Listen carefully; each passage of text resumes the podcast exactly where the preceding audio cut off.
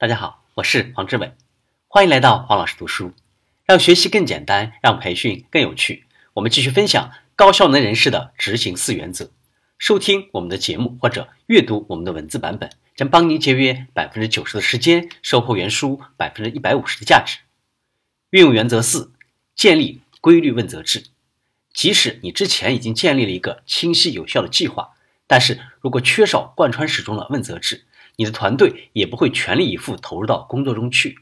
你们可能会有一个良好的开局，你的团队也都想做出最好的成绩，但是随着日常事务的不断侵蚀，你们不久之后就可能被拖回到疲于应付各种紧急性事务的恶性循环中。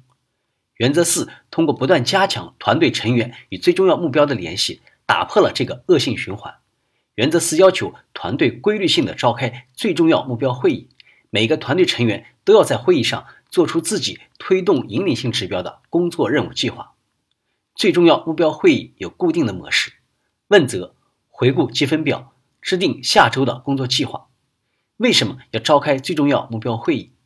尽管有其他各种紧急事务的不断打扰。最重要目标会议使团队保持了对最重要目标的专注。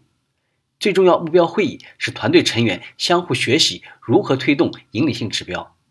最重要目标会议给予团队成员完成工作计划必要的帮助。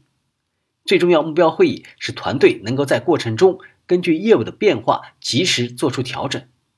最重要目标会议为团队提供了庆祝进展的机会，召唤起每个人的士气。为每一周做出高质量的工作计划。最重要目标会议的效力取决于坚持开会的节奏，而积分表的结果取决于会议上大家做出的工作计划，也就是承诺。作为领导者，你需要引导整个团队做出高质量的工作计划。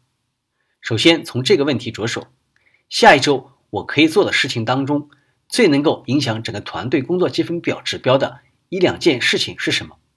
我们对这个问题进行分解，一两件事，专注于几件高质量的工作计划，远比同时做很多工作计划重要的多。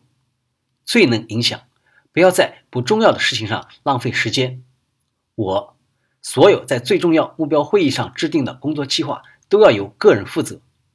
下一周，保持至少每周一次的问责节奏，积分表指标。每一个工作计划都必须瞄准推动积分表上引领性指标和滞后性指标的目标去做。具体工作句号越具体，人们对他的责任感就会越强。瞄准积分表，确保你们制定的工作计划能够有效推动积分表。时效性，高质量的工作计划必须能够在一周之内完成。但是他们也必须能够影响接下来这段时间的团队表现。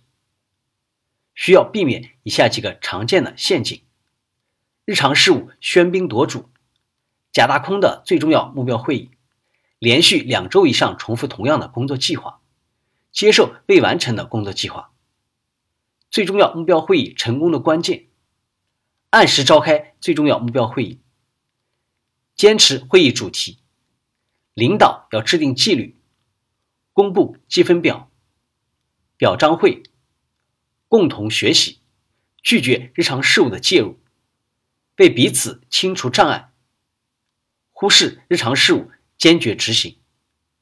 原则四的可行性要求规律的、频繁的召开最重要目标会议，不断驱动引领性指标。今天的分享就是这样，请关注我们的微信号“黄老师读书”。每周您都将收到黄老师读书的文字版本以及其他精彩内容，让您花更少的时间收获更大的价值。谢谢。